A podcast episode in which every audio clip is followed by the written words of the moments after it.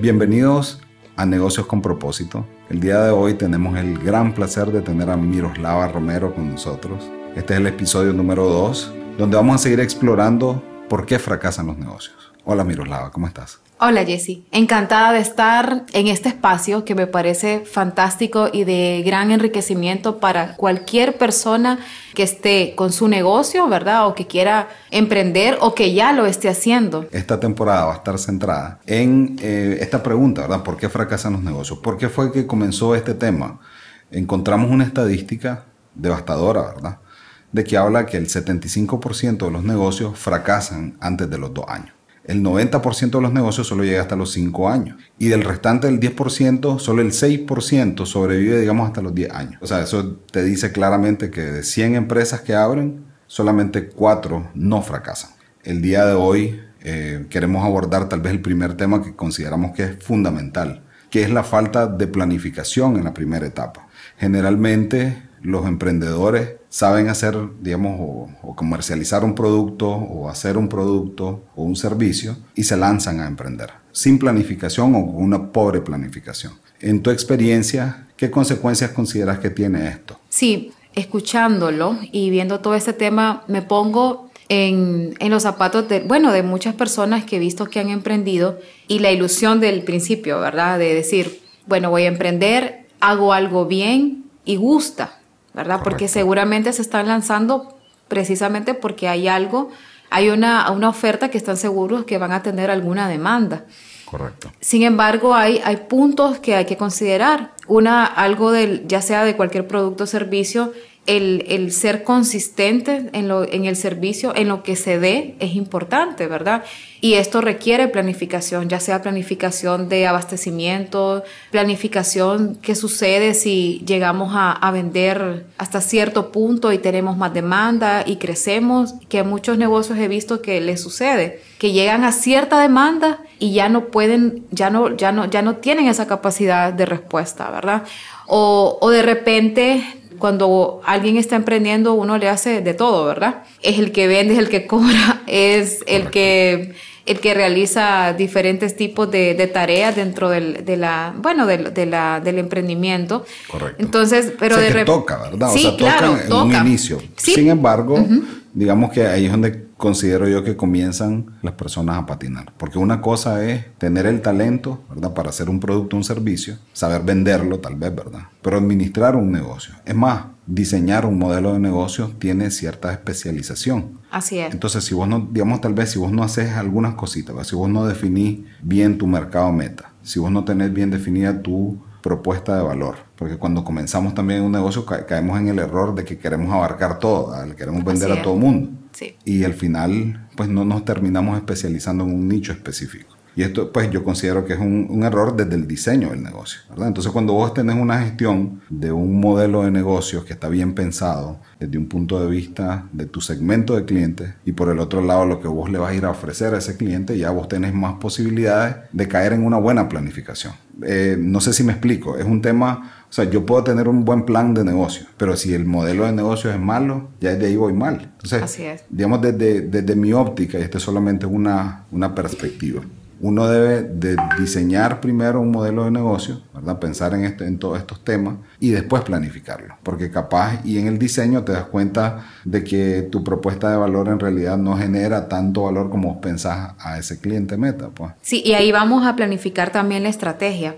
Correcto. Los libros siempre, bueno, cualquier libro de estrategia de algún par de años siempre hablaba que la estrategia se tenía que revisar cada cinco años. O sea, es imposible ahora definitivamente revisar. Los tiempos. Sí, tal vez cada seis meses. Y en el contexto que estamos, ¿verdad? Sí. Hay que revisarla frecuentemente porque no necesariamente es la misma estrategia. Y eso es parte de la planificación. Bueno, yo tengo que decir de que vos a mí me abriste los ojos para comenzar a ver a 10 años, no a 5 años, ¿verdad? Pero me encontré con una herramienta de que en realidad te lleva, sí, a, verte a 10 años, cómo te quieres ver, cuántas personas, cuánto en facturación, cómo quieres ver tu cultura, tu infraestructura, etcétera, a 10 años, ¿verdad? Pero que tu planificación vaya en periodos cortos de 3 años, pues, porque pueden pasar muchas cosas. Así es. Y esto como que si vos comenzás a hacer, a planificar o mejor dicho, a gestionar todos aquellos obstáculos que vos puedas corregir en un periodo de 90 días. De 90 días en 90 días llegas a las metas del año y si llegas a las metas del año, llegas a las metas de 3 años y así sucesivamente hasta tus 10 años, ¿verdad?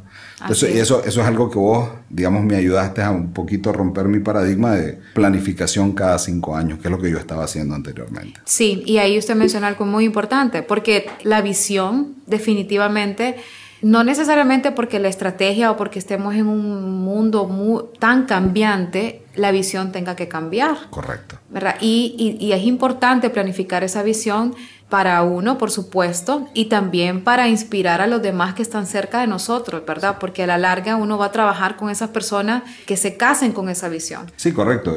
la estrategia es una, digamos, son formas, digamos, adaptables en el tiempo, que deben estar flexibles, las que no funcionan. Si te está funcionando una estrategia, seguirle dando. Pero si no, puedes modificarlo. La visión siempre tiene que estar bastante clara, pues porque es el norte, ¿verdad? Así es. Y, y yo, digamos, veo la visión de una empresa como una herramienta, como decís vos, que es una fuente de inspiración. Por eso es importante en el diseño que lleve pues esos elementos, que no sea solamente algo de palabras bonitas. Yo uso mucho ese término. Porque hay, hay, visiones que suenan bien, pero cuando vos las ves bien en realidad no tienen mucho contenido, son muy subjetivas.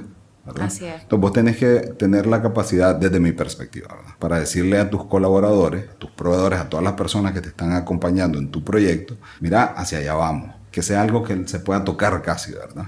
Entonces, eso creo que puede tener o generar en las personas la motivación para llegar ahí. Así es, y porque luego viene algo más complejo que tal vez no lo vamos a tocar tanto en este episodio, pero que es el legado. Entonces, bueno, esa visión a la larga pues va a ser un legado para, para los hijos. Y créanme que yo lo he visto y este realmente sí es un problema. El tema de que... Los relevos generacionales. Los relevos generacionales, exactamente. Bueno, yo estoy, te cuento, ¿verdad? Que Mercat yo lo fundé a raíz de que mi hijo mayor quiere, digamos, estudiar marketing, ¿verdad? Entonces, eh, yo ya estoy pensando en eso, ¿verdad? Él debería hacer sus prácticas aquí pero, pero esto es algo que va en línea, ¿verdad? Con, con esto que hablas vos de los legados. Y obviamente solo lo lográs teniendo una visión a largo plazo. Pues. Ahora, digamos que la visión también juega un rol importante en temas, digamos, definitivamente en la parte estratégica, pero también en la cultura organizacional, el liderazgo y el trabajo en equipo que creo que también son herramientas que no se gestionan bien en las empresas pequeñas y medianas. Y grandes. Hay muchas veces hay discrepancias y las personas lo resienten. Cuando se dice ser una cosa, que los valores son, están definidos de una manera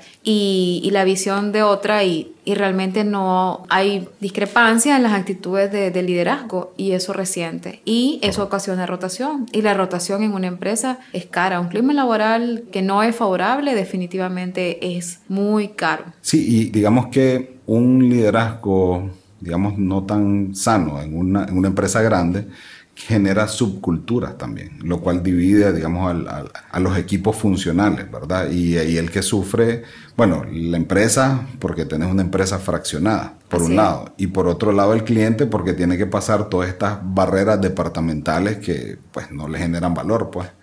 Así es. Y ya se imagina en, emprendiendo, iniciando a contratar los primeros colaboradores y, y, no hacerlo de la manera correcta. Sí, sí, ahí ya, desde ahí se va muy mal. Y eso, eso también hay que planificarlo. Desde la contratación, ¿qué tipo de personas quiero en, que me vayan acompañando, verdad? Porque a la larga, el, una marca que crece del corazón y del sentimiento de alguien, tienen que cuidarlo muchísimo, ya sea una empresa grande o pequeña, ¿verdad? Entonces, personas que estén alineados a los valores, a la visión, es, es, es muy importante. Entonces, esa parte de reclutamiento es súper clave. Vieras que te asustaría, la mayoría de las personas con las que yo me siento, yo los reto siempre, ¿verdad? Porque les pregunto, ¿a cuáles son los valores de tu empresa? ¿Cuál es tu misión? ¿Cuál es tu visión? Y la mayoría, dueños, gerentes, digamos, o ejecutivos de altas posiciones, ¿verdad? Patinan entonces esto me demuestra a mí que en realidad esto que nos enseñan en las escuelas de negocio no se pone en práctica, ¿verdad? Solamente se, se hace como para cumplir con un requisito. Y eso hace que la estrategia no baje a tierra, pues en realidad no se viva. Repito, pues solo son palabras bonitas en la pared. O me decías, no llegan de la pared al corazón, pues que es un concepto que me encantó muchísimo, pues. Sí, y realmente Muchas veces por eso no suceden o la empresa se queda estancada o no crecen, ¿verdad? A la larga, cualquier emprendimiento, negocio, empresa es la gente. Y los clientes son gente también. Y la, exacto, y los clientes son gente también, exacto. Yo he estado viendo mucho, ¿verdad? Porque yo, eh, vos me abriste mucho los ojos. Yo en mi empresa siempre era muy, es, más, somos pro cliente. Una de nuestras competencias transversales es la orientación al cliente. Pero yo perdí de vista muchísimos años ¿verdad? Que no es solamente al cliente que le tienes que generar valor, sino que también a tus colaboradores. Entonces creo que tiene que existir ese sano balance, ¿okay? ¿Qué, qué, valor le estoy generando yo al cliente, pero también por el otro lado, qué valor le genero a mi colaborador? Y yo creo que si vos logras esa armonía, vas a tener una empresa de que va a causar un impacto diferente, pues que va a ser más competitiva en el mercado. Ah, sí, definitivamente. Hay muchos estudios y está comprobado que las personas motivadas dan mucho más. Es la famosa mía extra y la dan con todo el cariño y, están comprometidos con la empresa. Y bueno, se ponen la camiseta, la sudan, ¿verdad? Como lo, como lo hemos escuchado bastante esa frase y, realmente sucede así. Porque eh, muchas personas cuando creen, ok, ¿cómo voy a, a motivar a mis colaboradores? Muchas veces lo relacionan con dinero. Correcto. Y no necesariamente es así. Alguien que se sienta respetado, involucrado o involucrada, que, donde existe inclusión, donde no haya discriminación, se esté abierto a la, a la diversidad, ya sea de género, de religión, de lo que sea. Entonces un ambiente laboral muy humanista definitivamente va a tener, va a traer grandes beneficios al negocio. Fíjate que dando un poquito, desempacando un poquito ese, ese tema, ¿verdad? Creo que hay, hay un desacierto muy grande en la forma en que se lideran las empresas creo que también uno de los desaciertos que resulta, ¿verdad? En estos fracasos tiene mucho que ver con que los, los, los, negocios dependen demasiado o del dueño o del gerente, ¿verdad? Entonces se crea como una codependencia, todas las decisiones importantes tienen que pasar por ellos. Entonces las personas, esa codependencia, pues imagínate, un, un gerente o un líder de proceso, ¿verdad? que dependa de una persona, que esa persona se va a enfermar tarde o temprano o a tomar vacaciones. Entonces ese negocio casi que no crece, pues porque esa codependencia limita a las personas a empoderarse de sus puestos. ¿Me, explico? Sí, eh, definitivamente. Es, la burocracia es como un vale de agua fría a alguien que tiene muchas ideas y es el principal enemigo de la innovación. Correcto. Si usted quiere que las cosas fluyan, si una empresa, un emprendimiento y todo, estar abierto a escuchar y crear los canales, de alguna manera sistematizarlo, ¿verdad? Porque, a ver, está bien, puede, se puede hacer una lluvia de ideas una vez al año, pero de repente eso no va a tener mayor impacto a que sea parte de la cultura organizacional, sea parte de la plática de los líderes, de las reuniones, que se puedan tomar anotaciones, que se le dé seguimiento, que se pueda premiar un proyecto ejecutado. Por ejemplo, en Google, uno de sus éxitos ha sido el 20% del tiempo de los colaboradores de Google, Google le dice, hace lo que vos quieras dentro del tiempo de trabajo. No, para desarrollar ideas. Correcto, jugar me refiero a inventar. Inventar. Tener, ya sea para un proyecto tuyo, ya sea para un proyecto para la empresa, proponer, inventar lo que vos querás. Entonces, y, los resultados hemos visto, ¿verdad? Que Google, Google es un monstruo. Ellos, la visión de ellos es que quieren lograr, bueno, ser el mejor buscador de todo el mundo, que ya lo, definitivamente lo están logrando, y anticiparse a las búsquedas. Imagínese usted, que ni usted esté pensando en qué quiere buscar y que se estén anticipando. Es impresionante y están utilizando un tema clave de inteligencia artificial. Entonces ahí viene el tema de la tecnología algo que se tiene que planificar en cualquier negocio es cómo avanzar y ayudarse a la tecnología. Vivimos en un mundo globalizado y es clave. Pero fíjate que me gustaría regresar un poquito y medio jugar al abogado del diablo. Ajá. Hay un tabú, digamos, en este país o en, este, en esta región. No, no estamos en el Silicon Valley, ¿me entendés? Y entonces la gente cuando habla de cultura empresarial como que le tiene miedo al término y dicen, no, es que eso en Nicaragua no funciona. Pues Aquí lo que funciona es la tajona, pues, o sea, presionar a la gente y si, no, y si no estás encima de la gente, todos aquellos dichos que son creencias para mí limitantes, ¿verdad? Que si, si no está el dueño, no se engorda el ganado, cosas así, pues, ¿me entiendes? Entonces, ¿cómo ayudamos a las personas a entender en un sentido práctico la importancia de tener una buena cultura empresarial y cómo esto impacta uno el liderazgo y otro el trabajo en equipo, ¿verdad? Creo que de la, de la manera, según mi experiencia, lo que he visto, ¿verdad? Y tiene razón, en, en, la región, en Centroamérica en general, hay sí, hay, hay ese tipo de, de, tendencia, definitivamente, ese, ese, enfoque, ese liderazgo tradicionalista de alguna manera. Mando control. Sí, exacto. Y algo que ha ayudado a cambiar la perspectiva es hacer estudios, ¿verdad? Ya sea estudios 360 o, o, estudios de clima organizacional, donde realmente se le tome el pulso a la organización y se le diga con una herramienta, digamos, objetiva, ¿verdad?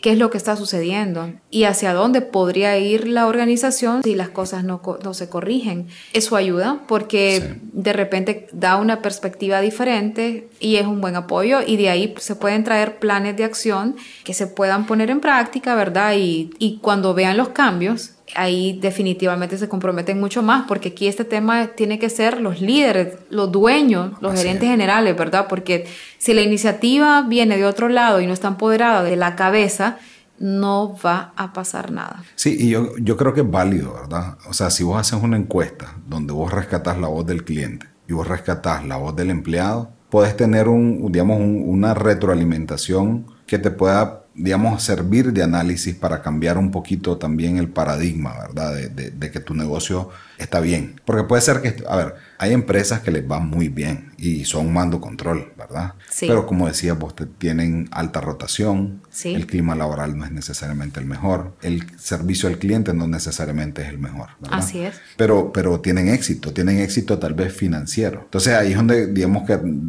se pone en la balanza, ¿qué es mejor, verdad? ¿Qué es mejor? Una empresa que te esté produciendo, ¿verdad? A, punta de tajona o un negocio en el que vos podés nutrir una cultura empresarial que piense personas, digamos, liderar personas o formar personas que piensen en cómo generarle valor a otras personas, que son los clientes, y que todo este sea un ejercicio mucho más sano. Pues no sé, un amigo mío me dice, lo que pasa es que vos tenés un pensamiento un poquito hippie, me dice, pero, pero, pero yo la verdad es que yo lo veo, o sea, yo lo veo y te voy a decir porque siento que lo estoy comenzando a vivir también en mis organizaciones. Claro, sí, es que se puede ver que una empresa puede tener un, tipo de liderazgo tradicionalista y tener algún éxito, por supuesto.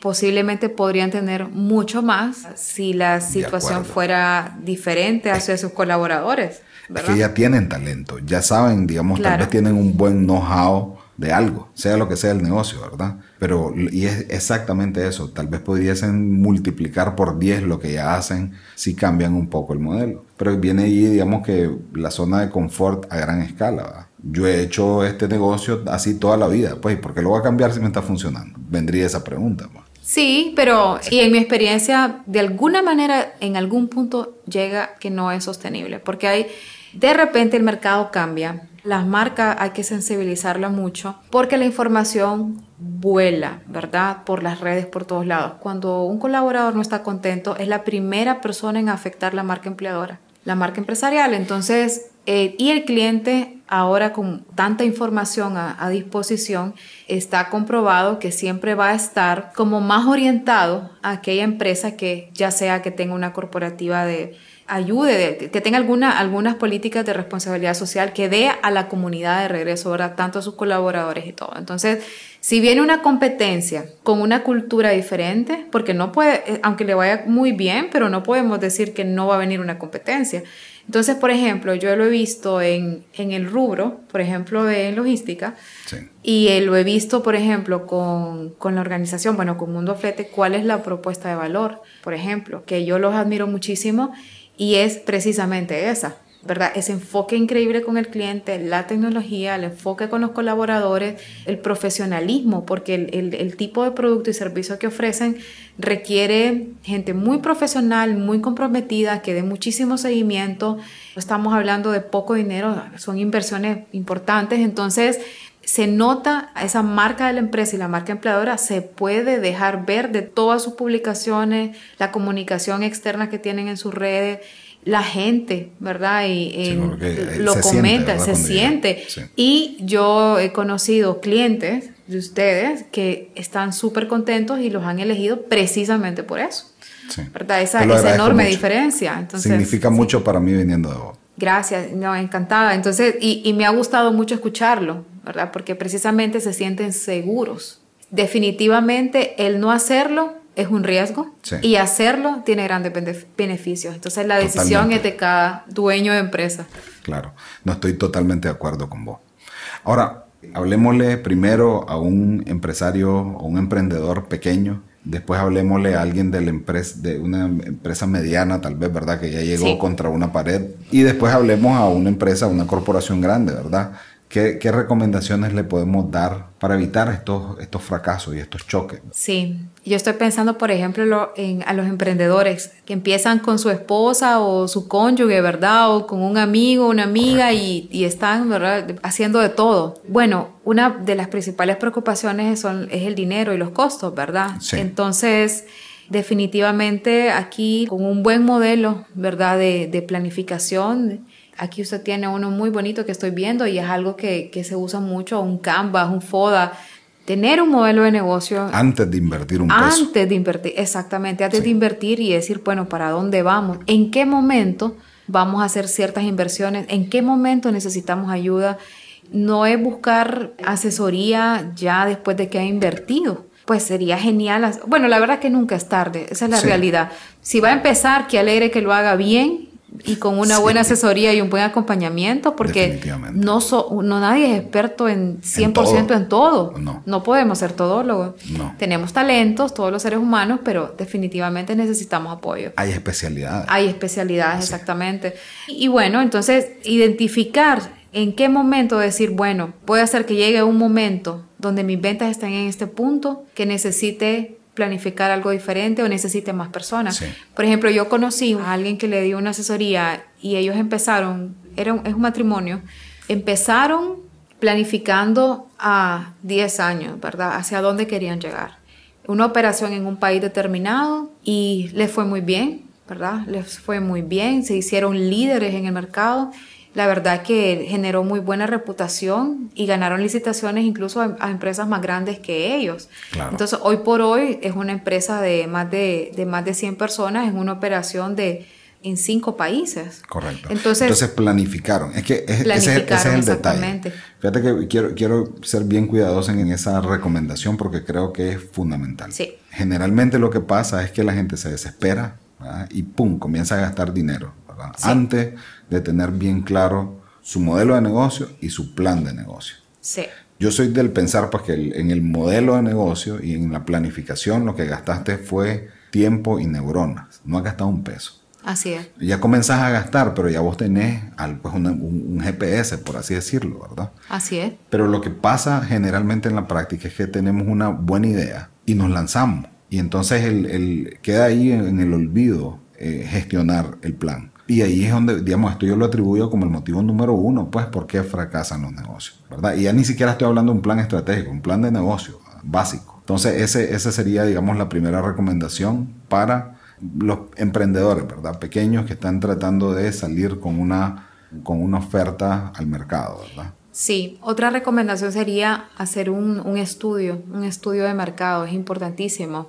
Si bien es cierto, puede haber otros otros competidores, ¿verdad? Es importante analizar lo que es lo que están haciendo, también en dónde, lo, dónde va a estar el negocio, cuál va a ser el alcance, es parte de la planificación de alguna manera, sí, por supuesto, porque así, de esa manera hay que actuar, ¿verdad? Entonces, porque muchas veces he visto, y, por eso algunos negocios que conozco han fracasado, precisamente porque no han hecho ese estudio. No conocen el mercado. No conocen el mercado y, y se lanzan o no tienen muy claro esa propuesta que los va a diferenciar, esa propuesta de valor. Que la encontrás en los, en los Canvas, en el Canvas, en, el modelo, en la gestión de tu modelo de negocio. Exactamente. Antes de comenzar. Rompiendo un poquito o viendo un paradigma que hay ahí. Cuando, cuando se habla de estudio de mercado, la gente piensa en, en algo caro. ¿verdad? O piensa en Price Waterhouse o una institución así. Pero uno puede hacer, digamos, uno mismo puede hacer un escaneo del negocio, ¿verdad? Solo es cuestión de, ah, no, o sea, yo lo que he escuchado aquí es como, no, hombre, es que eso toma mucho tiempo o es muy caro, pero es algo fundamental. Si no te estás tirando en una piscina donde hay, digamos, de todo tipo de animalitos ahí, ¿verdad? y no sabes qué, qué son y vos vas a ir a competir contra ellos. Supongamos, Jesse, que vamos a abrir una librería. ¿Qué haríamos primero? Entonces, ¿dónde la vamos a abrir? Primero, yo pienso, cuando voy a construir un negocio, yo me hago una pregunta. ¿Qué problema voy a resolver? ¿Y a quién? Y la segunda pregunta que me hago siempre es, ¿qué necesidad que no esté satisfecha voy a llevar? Ajá. ¿Verdad? Entonces ya desde ahí yo comienzo a definir primero mi segmento de cliente. Eh, en el caso de la librería, ¿a dónde la queremos abrir? ¿A qué, primero, ¿quién va a ser nuestro cliente? Si lo hiciéramos en la capital, digamos que lo hiciéramos en Managua. Aquí hay dos que tres librerías, ¿verdad? Que, que están por acá. Entonces, supongamos que, que, lo ideal sería tal vez Estelí, tal vez no hay ninguna. Eso sería interesante, ¿verdad? Correcto. Pero tendríamos que movernos. Sí. Pero supongamos que nos vamos a ir a lo cómodo por no movernos de, de ciudad. Pero ¿y qué pasaría si, si, si encontramos un local que lo podamos rentar y lo hacemos café? así como en otros países donde yo me puedo ir a sentar, me puedo leer un libro, puedo comprar. Se invitan algunos escritores para que lean los capítulos, como lo hacen en otros países, que si pensamos cuál es la propuesta de valor de nuestra librería, podríamos ver la experiencia del usuario. A mí me encantaría irme a sentar a, a, leer, comprar y sí, y tener también opción de la parte virtual. No sé, veis, de repente tendríamos que planificar muchísimas cosas, ¿verdad? Sí. Pero tenemos que entender cómo está el mercado. Yo comenzaría con esto, ¿verdad? Siendo fiel a una herramienta que aprendí en el INCAE, sí. que se llama Design Thinking. Sí. Yo le pregunto a cinco personas que están dentro de mi segmento de mercado para ver qué les parecería a ellos. ¿verdad? Porque yo creo que ahí también hay muchos desaciertos. Muchas veces uno piensa un negocio que es una gran idea para uno. Exacto. Y tal vez para los clientes que vos estás pensando no es tan buena idea. Exacto. Entonces siempre yo, yo comienzo preguntándole a ellos, ok, ¿qué te gustaría? ¿Te gustaría virtual, presencial? ¿Cuáles serían, Un digamos, lo, tus frustraciones o tus alegrías en este modelo de negocio? Y de la boca de ellos mismos salen recomendaciones de lo que vos puedes hacer, ¿verdad? O sea, ellos mismos te dicen, mira, yo tengo este problema, fíjate que nunca encuentro libros de X, ¿verdad? O, eh, entonces, todos estos son códigos que te dan tus mismos clientes antes de vos comenzar a definir tu negocio. ¿Me entiendes? Es como un estudio previo. Exacto. Y Sí. ahí no le estamos pagando, no se está pagando una firma, sino que Lo- se, lo se puede hacer un Con estudio amigos, nosotros. bueno, Exactamente. con personas que con personas que están dentro del segmento. Ahí si le vas a vender a niños es agarrar a los niños y preguntarle a los niños. Se hace un focus group ahí con los niños es y más vemos. o menos hacer un Ujú. focus group. Podemos hacer uno de esos. Agarramos una, por ejemplo, SurveyMonkey, que hasta tiene un usuario gratuito, no máximo de 100 personas, ¿verdad? Eh, para llenar una encuesta. Y eh, con las opciones básicas montamos una encuesta para las personas claves que nosotros quisiéramos saber que podrían ser potenciales clientes. Fíjate que este tipo de ejercicio es algo que la gente piensa de que es, es avión hacerlo. Y fíjate que en una hora, dos horas, vos podés agarrar y rescatar un montón de mensajes que te van a servir de materia prima para salir con un buen modelo de negocio. O sea, y vas a hacer algo diferente, pues, desde la demanda. Así ¿sí? es. O sea que la, aquí, hay, aquí hay habilidades que son importantes o hábitos, competencias, por ejemplo, la escucha activa. Sí, Si nos falta esa parte, nos va a costar. definitivamente. En la parte del liderazgo especialmente. E incluso para armar todo el tema del negocio. Porque si no escuchamos y no estamos atentos a la retroalimentación, probablemente pues Que viene de a todos lados. Sí, exacto. Podemos lanzarnos y vamos a cometer algunos errores y podríamos ahorrarnos esos errores si Correcto. escuchamos. Entonces, esa es la recomendación a las empresas pequeñas. Ahora, a las empresas medianas que llegaron a un tope, que ya no pueden crecer más. ¿Qué le diríamos a, a estas personas? Bueno, ahí, ahí es importante el tema de, de delegar, ¿verdad? Porque sucede de que, claro, de repente uno se empieza haciendo todo, uno va, y se tiene la enorme bendición de ir contratando personal, el negocio está creciendo, pero se quiere estar involucrado en todas las decisiones, ¿verdad? Entonces, delegar no es fácil, Jesse, pero hacerlo responsablemente hay una enorme diferencia de cómo hacerlo. Y aquí radica en capacitar. Si al dueño de una empresa. Que ya creció, tiene 50 colaboradores, ¿verdad? De 50 a 70, 80 y tiene sus líderes en quien confiar, pero la persona está involucrada en cada decisión, es clave decir qué quiero transmitir, cómo lo voy a capacitar, cómo lo voy a desarrollar. Entonces es capacitarlos, desarrollarlos, dejarlos que tomen decisiones, acompañarlos, hasta dejarlos solos en ciertos temas y eso se quitaría, se quitaría muchísimo de encima.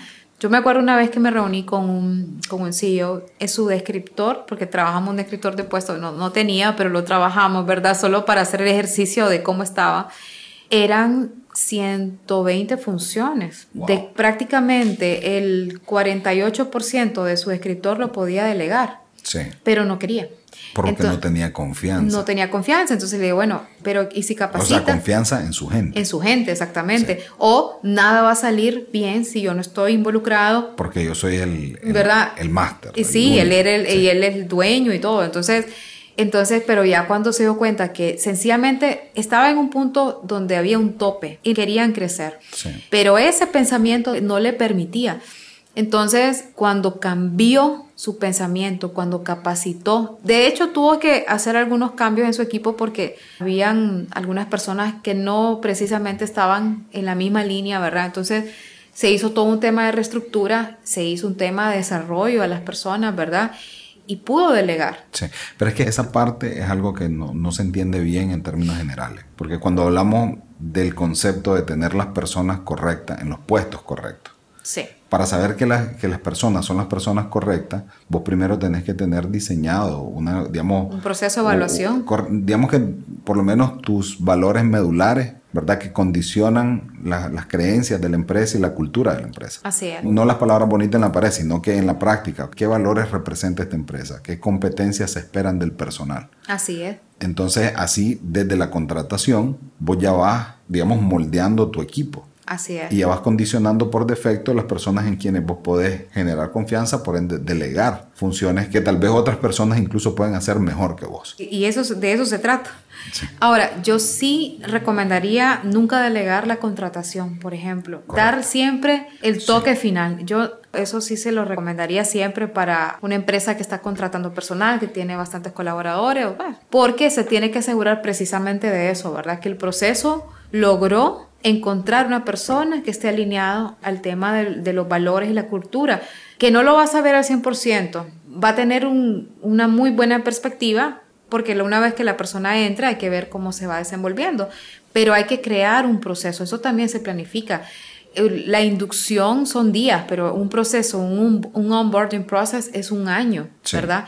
Es una persona que se le espera, se le tienen que dar sus metas, se tiene que ver el tema de, que conozca la empresa, toda esa introducción y que haga una buena cohesión con sus colegas, ¿verdad?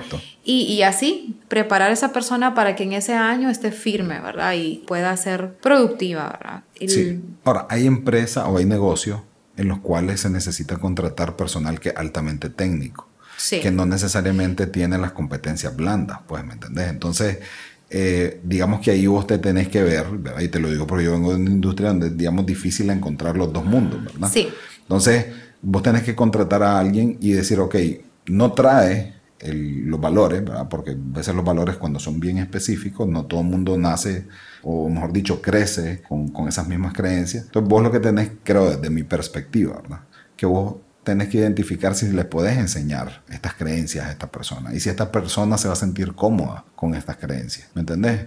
Y te lo digo, digamos, para, para aquellos negocios donde el, tema técnico es fuerte. Pues yo tengo clientes, digamos, en la consultoría donde pues me, me queda claro pues que tienen sus estrellas en áreas técnicas o, en áreas funcionales donde tienen muchísimos años de experiencia y, y son los que más ruido le meten a la cultura empresarial y al clima laboral. Pues son personas que tal vez tienen un ego elevado por lo que representan para la empresa, pero te destruyen el clima. ¿Entendés? ¿Qué recomendaciones le damos a esa mediana empresa en esa situación? Sí, que pasa mucho en mediana y grande también. También la grande, sí. Una metodología que a mí me gusta mucho es la metodología de, de Fish. Fish es una metodología que inició en Seattle hace menos de 20 años eh, la metodología tiene pilares, ¿verdad? Entonces, trabajé un proyecto así hace, hace un par de años con un personal específicamente, pero eran, bueno, sí, era un personal que tenía muchísimos, eran los más antiguos, eran los estrellas y tenían muy mala actitud y no solo eso, sino que cuando venían personas nuevas, entonces no les enseñaban, ¿verdad? Entonces, ¿qué pasó con estas personas? Y ellos ya, ya la organización alrededor, eh, jefe, gerente de otras áreas, ya les habían puesto la X encima, ¿verdad? Por la actitud. Se hizo esta metodología que de alguna manera hizo una reversa, porque a ellos, con este tema del ego, ¿verdad? que se les hizo mentores y se crearon bonificaciones alrededor de su mentoría y se les reconoció. Ellos entraron a un, a un decir, ok, perfecto, tenés tanto tiempo en la, en la organización, son sumamente buenos, ¿verdad? Entonces, ustedes son mentores en la organización, mentores de áreas, mentores de personas, mentores de, de, algunos procesos, de algunos proyectos nuevos. Ustedes van a, son los especialistas y con cada vez que hagan esto tienen esta bonificación. Entonces, buscaban las oportunidades para ayudar. Correcto. Buscaban las oportunidades para, para sobresalir. Entonces había un tema de, estaban compartiendo la información, lo estaban haciendo bien, estaban siendo reconocidos y no se les atacó precisamente por lo obvio que estaban haciendo mal. Entonces yo lo, lo vi claro, eso fue un proyecto de un año. Entonces hizo una reversa increíble. Y eso siempre lo recomiendo. Y el, el, libro se llama así, Fish. Y yo lo, implementé de esa manera. Ha sido uno de los mejores proyectos que he realizado en ese sentido y, y trajo muchas satisfacciones. Y cada vez que lo aplico, eso sucede. Hay una reversa total. Qué interesante. Bueno, y digamos que las grandes empresas que también tienen sus, sus retos, ¿verdad? Creo que ya, digamos, las organizaciones que tienen más de 150 personas, 200 personas, creo que el tema más marcado que yo he visto es que no tienen un equipo de trabajo. Tienen, digamos, sus empresas departamentalizadas y eso no les permite crecer más aún, ¿verdad? Entonces, ¿qué recomendación le podemos dar a ellos, verdad? Que nazca desde este mismo principio, pues del rol que tiene, uno, una cultura empresarial, dos, un buen modelo de liderazgo y tres, trabajo en equipo. Sí, por ejemplo, empresas muy grandes, ¿verdad? Porque hay, sí, 200, 500, 1000 que tienen muchísimas sucursales también en el país. Entonces tienen no solo colaboradores concentrados en un solo departamento, sino en varios, ¿verdad? En mi experiencia lo que se ha utilizado mucho, sí, es el tema de la tecnología, ¿verdad?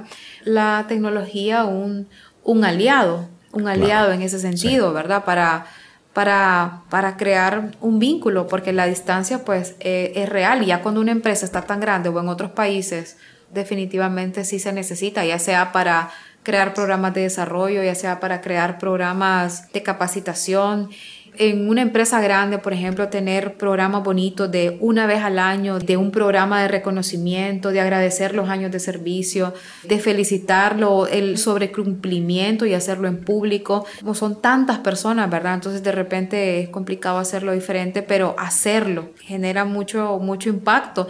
Pero esto tiene que ir sustentado con, con buenos estudios, ya sea que manejar su clima organizacional una vez al año hacer sus evaluaciones 360, liderazgo, ¿verdad? Y ponerle atención desde el plan estratégico macro a los resultados, ¿verdad? De qué va a suceder. Y realmente, pues, sí funciona. Bueno, el día de hoy le pusimos bastante énfasis a este tema de la definición del negocio y la planificación. Y definitivamente veíamos como estos tres valores, ¿verdad? Cultura empresarial, liderazgo y trabajo en equipo tienen un rol importante en que las empresas puedan desarrollarse y crecer, pues, e incluso salir de la adversidad, pues, a través de la innovación. Para mí siempre es un gran placer conversar con vos. Me quedo, yo creo que con vos puedo pasar hablando como 5 o 10 horas, ¿verdad? Igual. Entonces, siempre invitada a este espacio donde podemos colaborar, podemos dar recomendaciones. Me quedo con la idea de la librería, ¿verdad? Eh, Hagámosla. Eh, a mí, bueno, vos sabes que yo soy bien inquieto en los negocios, ¿verdad? Ahora siento de que en este espacio que estamos haciendo consultoría empresarial, vamos afinando un proceso que ayuda pues a los emprendimientos a por lo menos hacer esta parte del, del modelo de negocio y la planificación bien. Ya digamos alguien que viene con el talento, si, si tiene estas herramientas, creo que puede tener un mayor impacto pues en el mercado al cual pues quiere dedicarse, ¿verdad? Totalmente. Te agradezco muchísimo, Miroslava, un gran placer. Muchísimas gracias por compartir y bienvenida a este tu espacio.